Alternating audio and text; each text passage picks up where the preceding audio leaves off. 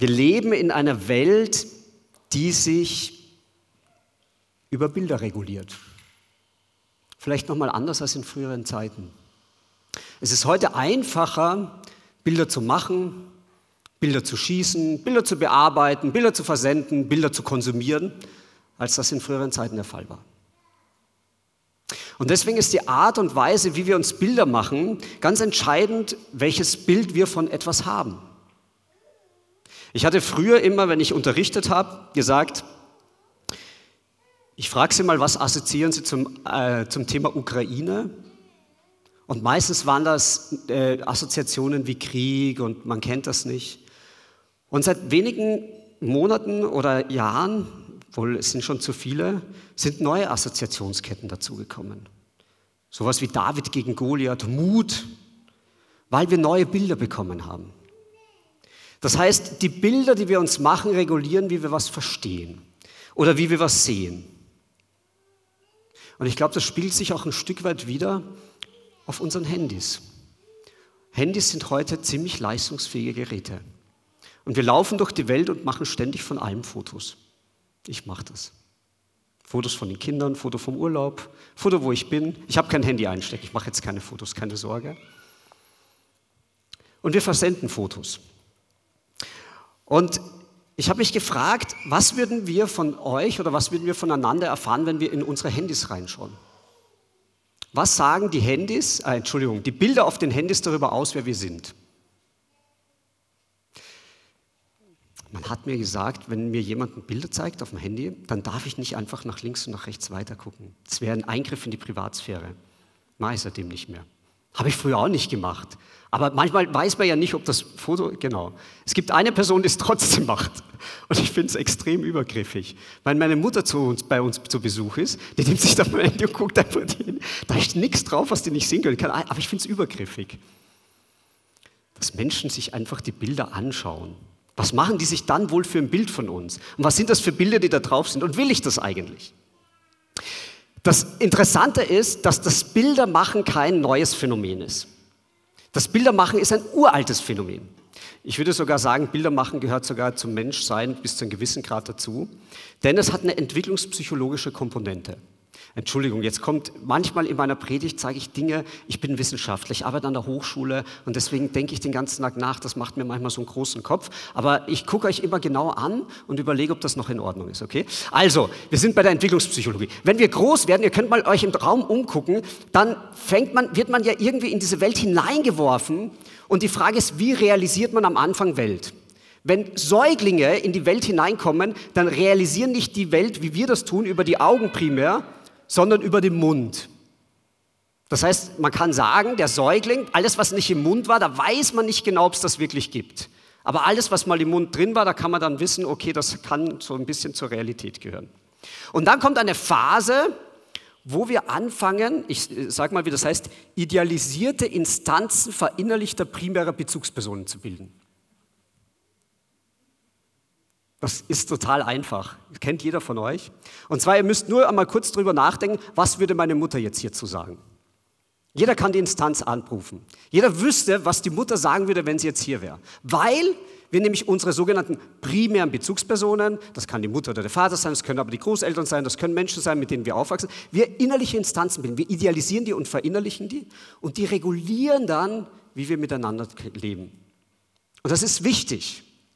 Ohne diese inneren Bilder äußerer primärer Bezugspersonen könnten wir gar nicht miteinander gut kommunizieren. Das sieht man zum Beispiel bei Sprache. Was sagt man so, wie Dinge bezeichnet werden? Aber das hat auch ganz andere Komponenten und das ist für Stuttgart, glaube ich, nicht ganz unwichtig. VfB Stuttgart, man könnte gar nicht Fußball spielen ohne diesen Umstand.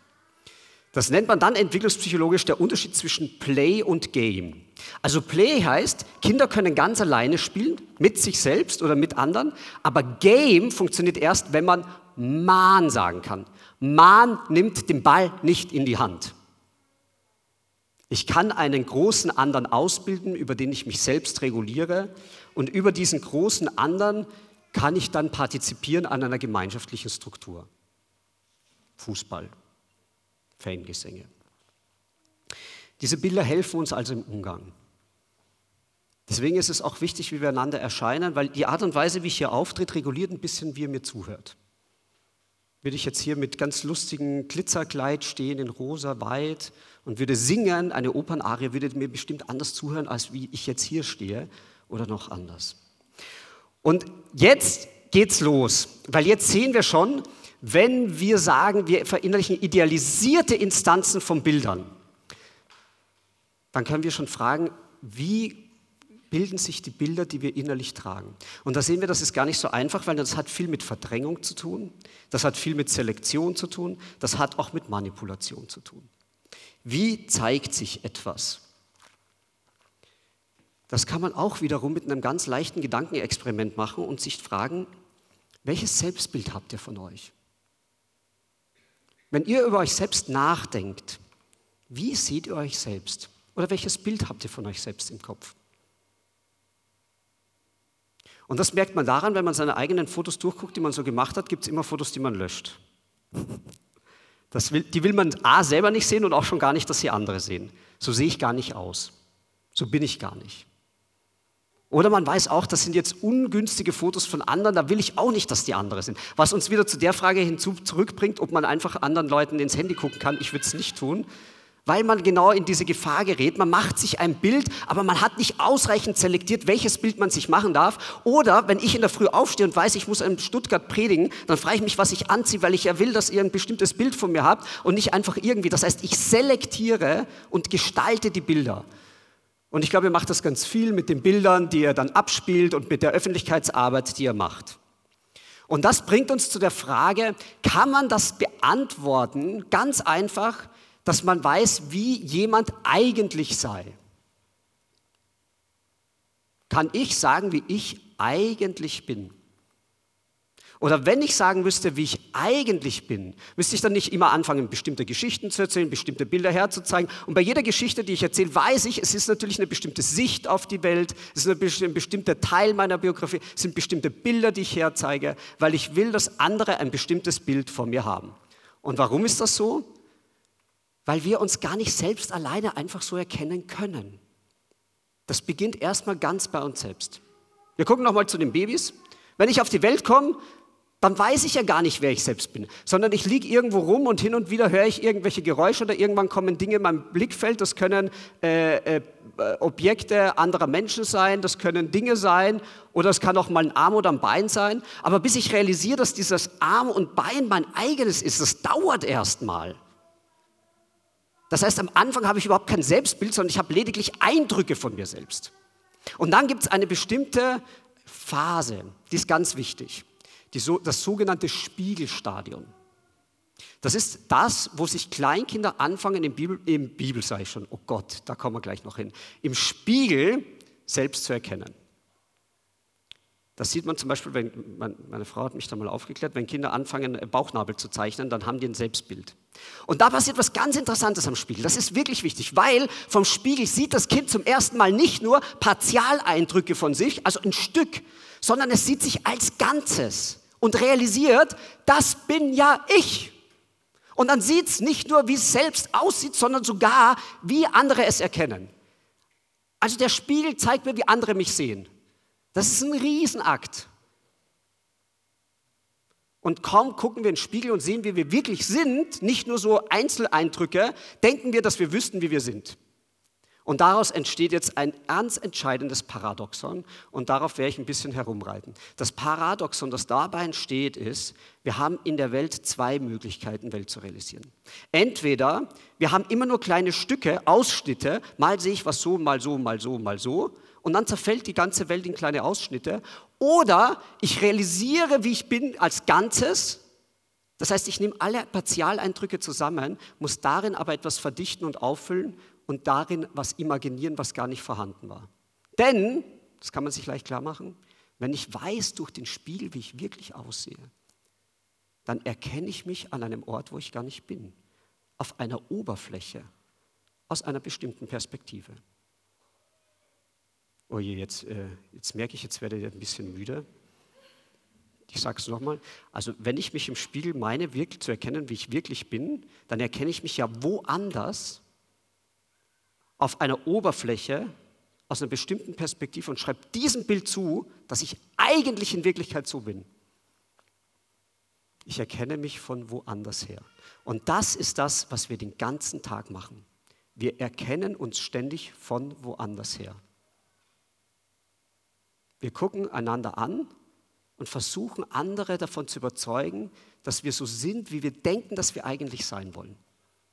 Weil wir dann von den anderen uns selbst zurück. Zum Beispiel, ich bin heute hierher gekommen und dachte, oh, ich will ja schon euch eine schöne Predigt halten. Und wenn ich euch jetzt langweile, dann nagt das an meinem Selbstbild, weil ich will ja eigentlich euch was Gutes tun. Und das heißt, ich kann das nicht selbst regulieren, sondern ihr könnt das nur regulieren. Und deswegen gucke ich euch die ganze Zeit an und hoffe, dass ich euch was erzähle, was euch interessiert. Und da seht ihr schon, um herauszufinden, wie ich selbst bin, muss ich ständig woanders hingucken, um mich von dort zu erhalten. Und das Paradox, das dabei entsteht, je mehr ich versuche, selbst zu sein, umso mehr muss ich mich von mir selbst entfremden. Weil ich ständig woanders hingehen muss, um mehr selbst zu sein, was ich bin. Selbsterkenntnis und Selbstentfremdung geht damit immer einher. Oder ganz allgemein, erkenntnistheoretisch gefasst, wir erkennen nie die Dinge an sich, sondern immer nur, wie sie sich uns darstellen. Deswegen wissen wir nie, wie die Dinge absolut sind, sondern haben immer nur bestimmte Eindrücke davon. Und das ist das, was wir haben. Wir haben Eindrücke. Ich werfe das mal wieder zurück in den zwischenmenschlichen Bereich, denn das hat natürlich auch viel mit uns gegenseitig zu tun.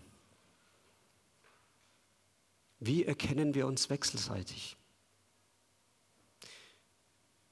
Wenn ihr meine Kinder fragt, die würden euch bestimmt erzählen, was sie denken, wie ich bin. Wenn ihr meine Studierenden fragt, erzählen die euch, wie die denken. Wenn ihr meine Schwiegereltern fragt, dann erzählen die euch eine Geschichte und so weiter und so fort. Wissen wir denn, mit wem wir es zu tun haben? Wie kennen wir uns? Oder ist etwas in uns nicht auch immer bleibend fremd? Und ist das nicht sogar gut so? Ist es nicht gut, dass wir nicht einfach in uns selbst sind, sondern dass wir immer noch auf etwas hoffen, dass wir immer noch zu etwas lieben, dass wir immer noch an etwas glauben, weil wir nicht einfach ganz bei uns selbst sind, sondern damit in ein anderes geworfen werden. Ich gucke mal nach hinten. Kannst du mir eine Folie geben? Ja, super. Max Frisch, ich, es ist kleingedruckt, ich lese es aber vor. Max Frisch, ein Autor, hat es mal ganz schön ausgedrückt in seinem Tagebuch. Er schreibt, es ist bemerkenswert, dass wir gerade von dem Menschen, die wir lieben, am mindesten aussagen können, wie er oder sie sei. Wir lieben einfach. Eben darin besteht ja die Liebe, das Wunderbare an der Liebe, dass sie uns in der Schwebe des Lebendigen hält, in der Bereitschaft, einen Menschen zu folgen, in seinen allen möglichen Entfaltungen. Wir wissen, dass jeder Mensch, wenn man ihn liebt, sich wie verwandelt fühlt, wie entfaltet. Und dass auch den Liebenden sich alles entfalten, das Nächste, das längst Bekannte.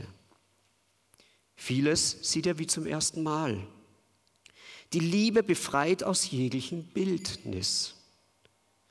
Das ist das Erregende, das Abenteuerliche, das eigentlich Spannende, dass wir mit den Menschen, die wir lieben, nicht fertig werden, weil wir sie lieben, solange wir sie lieben. Du bist nicht, sagt der Enttäuschte oder die Enttäuschte, wofür ich dich gehalten habe. Und äh, wofür hat man sich denn gehalten? Für ein Geheimnis, dass der Mensch ja immerhin ist. Ein erregendes Rätsel, das auszuhalten wir müde geworden sind. Man macht sich ein Bildnis.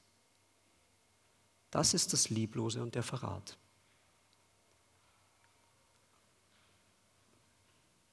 Verraten. Verraten hat ja zwei Konnotationen.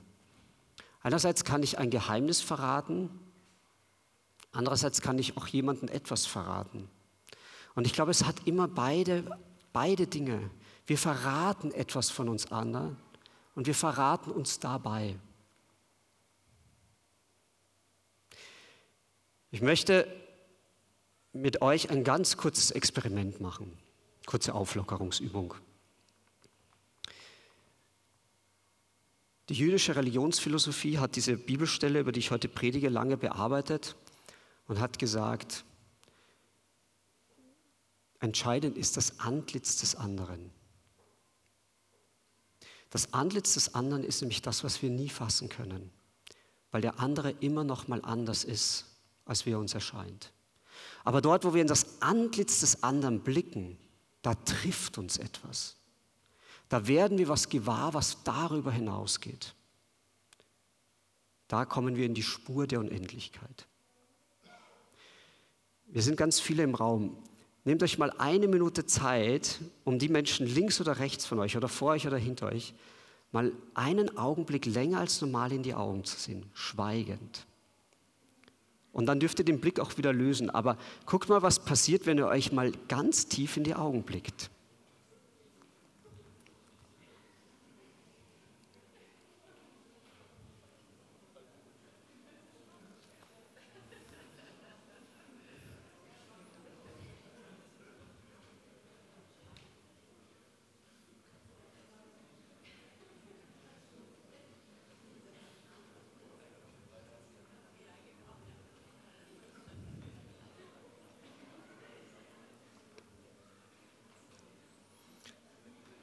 Ich sehe, die meisten schauen wieder zu mir.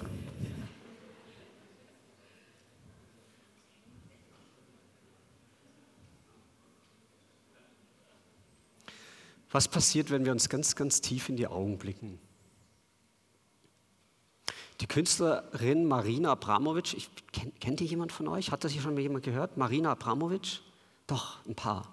Marina Abramovic ist Performance-Künstlerin, macht ziemlich verrückte Sachen und das Museum of Modern Arts hat ihr eine Retrospektive gewidmet und da hat sie eine Performance gemacht. Und diese Performance hieß The Artist is Present. Und die Performance besteht schlichtweg darin, dass sie auf einen Stuhl gesessen hat, schweigend, und Menschen in die Augen geschaut hat, die sich gegen, ihr gegenüber hingesetzt haben. Wollen wir da einmal kurz reingucken in, ähm, in die Performance?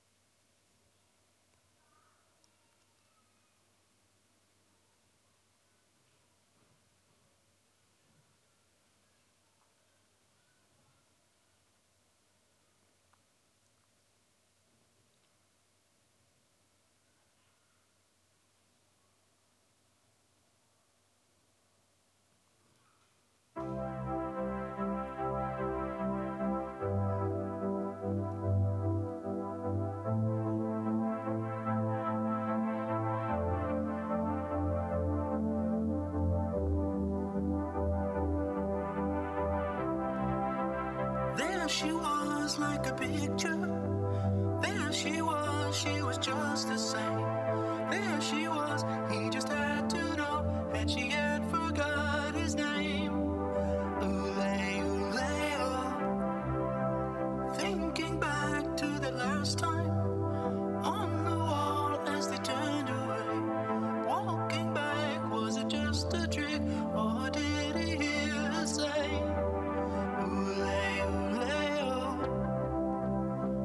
his best to forget her. Tried his best to just keep his stride.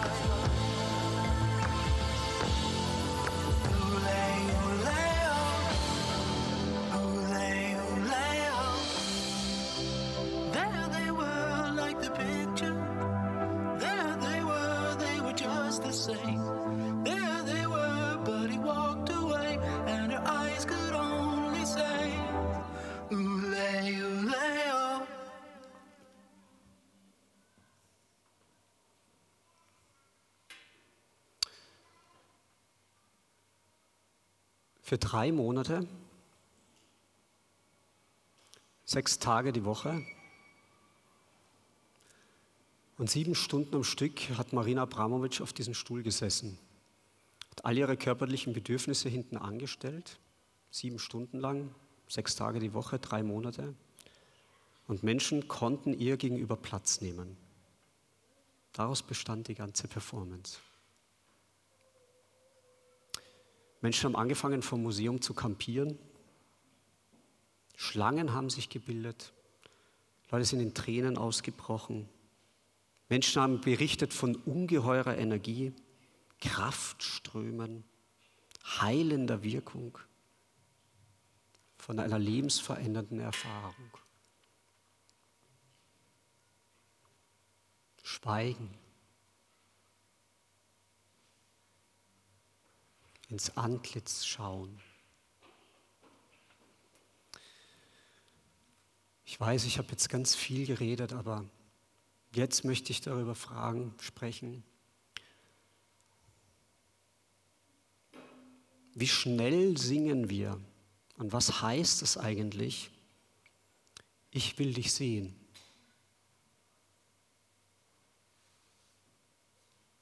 so eine Erfahrung und ein Traum von Gott Unmittelbarkeit. Lass mich dich sehen, sagt Mose explizit in unserem Text. Lass mich dich sehen. Eine tiefe Sehnsucht. Sehen und gesehen werden, angeblickt zu werden.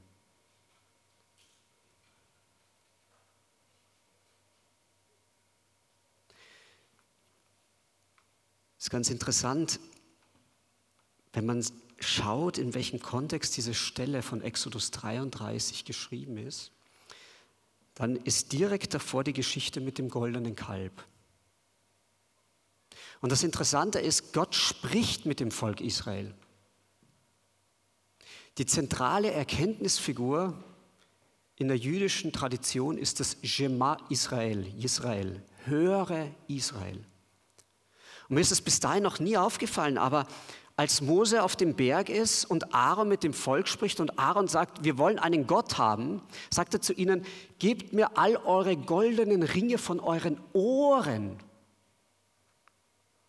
Ich habe mich dann gefragt, wie sahen die Ägypter, ah, Entschuldigung, wie sahen die Israeliten, die aus Ägypten ausgezogen sind, aus, wenn sie so viel Gold an den Ohren hatten, dass man daraus ein ich weiß nicht, in welcher Größe ein sehr kleines oder größeres Kalb hätte bauen können. Ich stelle mir das eher klein vor. Und dann kommt, dann, Gott ist der Erste, der das mitbekommt. Der spricht gerade mit Mose und Gott wird zornig und Mose verhandelt mit Gott und sagt, nee, nee, sei nicht so zornig, ist dein Volk, hast du ausgesucht. Und dann kommt Mose runter und sieht selber, realisiert das erst in dem Moment und dann wird Mose zornig, zerhaut die Steintafeln und das ist noch spannender. Und dann geht er zum goldenen Kalb, zertrampelt es zu Staub. Ich weiß gar nicht, wie man ein goldenes Kalb zu Staub zertrampelt. Ich weiß wirklich nicht, wie das geht. Zertrampelt das zu Staub, wirft das ins Wasser und lässt es trinken. Was für eine verrückte Metapher. Das Gold von den Ohren wird ins Wasser geworfen und dann zum Trinken gegeben.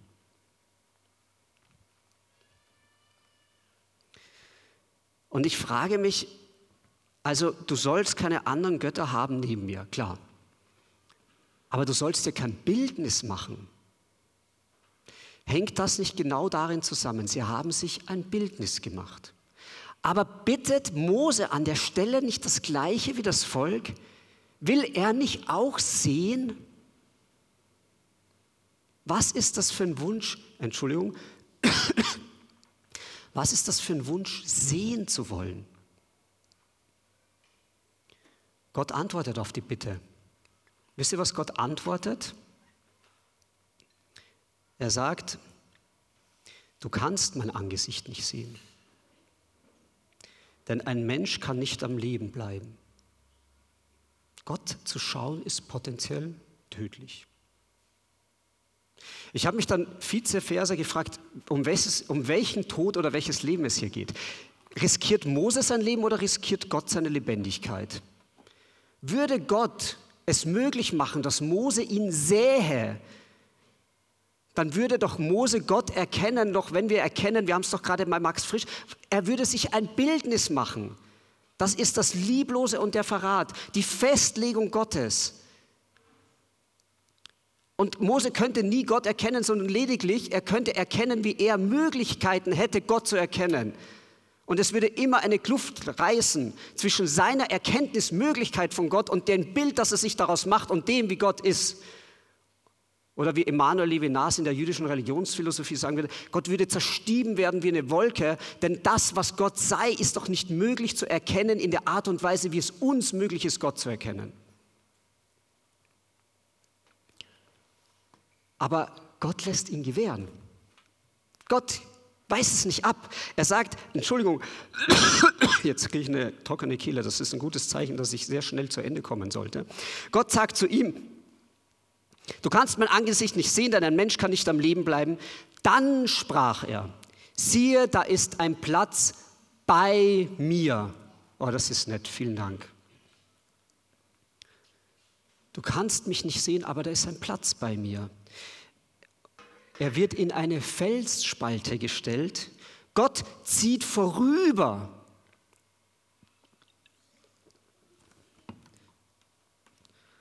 Und Mose kann hinter ihm hersehen. Mose kann schauen, wo er gewesen sein wird. Ich glaube, dass das eine ganz entscheidende Pointe ist und das wollte ich heute mit euch sagen. Bei all unseren Bildern, die wir uns von Gott machen, bei all unseren Träumen nach der Gott-Unmittelbarkeit, bei all dem, wie sich Gott uns offenbart hat, er spricht zu uns. Jedes Erkennen ist immer nur ein Teilerkennen. Wie sollten wir in unserer Erkenntnis offenbar werden? Und damit ist jedes Erkennen immer gleichzeitig auch ein Verkennen. Jedes Aufdecken immer auch ein Verdecken. Und Gott ist kein Bild, kein Gegenstand, nichts Gegossenes. Er liegt nicht vor uns, dass wir ihn studieren könnten, zerlegen könnten, dass wir uns ein Bild machen könnten. Aber Gott spricht. Er ruft uns an. Er redet mit uns. Wir sind die Gerufenen von Gott, bevor wir das realisieren können. Wir sind in diese Welt hineingeliebt, bevor wir geboren werden. Wir bleiben damit auf Gott bezogen, genau in dieser Kluft, in der wir alle stehen, weil wir immer nur sehen können, wo er gewesen war weil das genau das ist, warum wir glauben, weil das genau das ist, warum wir lieben und weil das genau das ist, warum wir hoffen. Würden wir Gott sehen, bräuchten wir nichts mehr glauben. Wären wir alles schon fertig, müssten wir niemand mehr lieben. Wäre alles schon fertig, hätten wir keinen Grund zu glauben. Aber weil wir nicht fertig sind, weil wir es immer nur vorläufig haben, weil wir alle in einer Kluft stehen und die nicht schließen können, haben wir ein Begehren nach dem anderen, eine Sehnsucht nach mehr, eine Sehnsucht nach Gott. Und Gott hält uns genauso in der Spur der Unendlichkeit. Wir bleiben damit in der Spur der Liebe, indem wir folgen und nicht festlegen. Denn die Festlegung wäre der Tod. Gott scheint zu uns, wo wir uns in die Spur genau dieser Unendlichkeit, des anderen, des Liebens, des Glaubens, des Hoffens des Begehrens halten, das Begehren nach Gott. Die jüdische Religionsphilosophie, Immanuel Levinas sagt, das Antlitz ist der Ort, an dem das andere als radikal Fremdes, als anderes erfahrbar wird. Daher finden wir am Antlitz die Bestimmung des Unendlichen wieder. Es ist Ausdruck, Bestimmungsgrund des Willen und ursprünglich Zeitigende. Das Antlitz ist Ausdruck und kein Phänomen. Ein Gedanke und dann noch ein ganz kleines Experiment. Wo uns jemand ins Antlitz blickt, sind wir gleich, sind wir getroffen und das gilt, ohne dass wir es bedeuten können, dass wir es verstehen können. Ich mag das Wort verstehen gar nicht so sehr. Was ich mag, ist das englische Wort understanding. Wir können uns darunter stellen, verweilen für eine Zeit. Jetzt. Ich möchte mit euch ein ganz letztes Experiment machen und ich entschuldige mich, ich habe die Zeit nicht im Auge behalten. Ich befürchte, es ist länger geworden, als ich gehofft hatte. Ich würde euch gerne noch den Predigtext vorlesen für heute. Und ich möchte euch einladen, eine kleine Meditationsübung daraus zu machen. Ihr sitzt alle ganz gemütlich. Setzt euch mal so gemütlich wie möglich auf eure Stühle, so wie es euch passt. Schließt mal die Augen.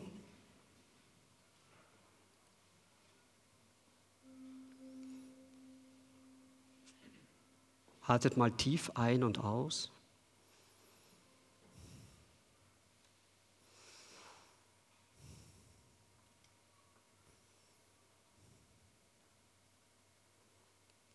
Lasst ruhig werden.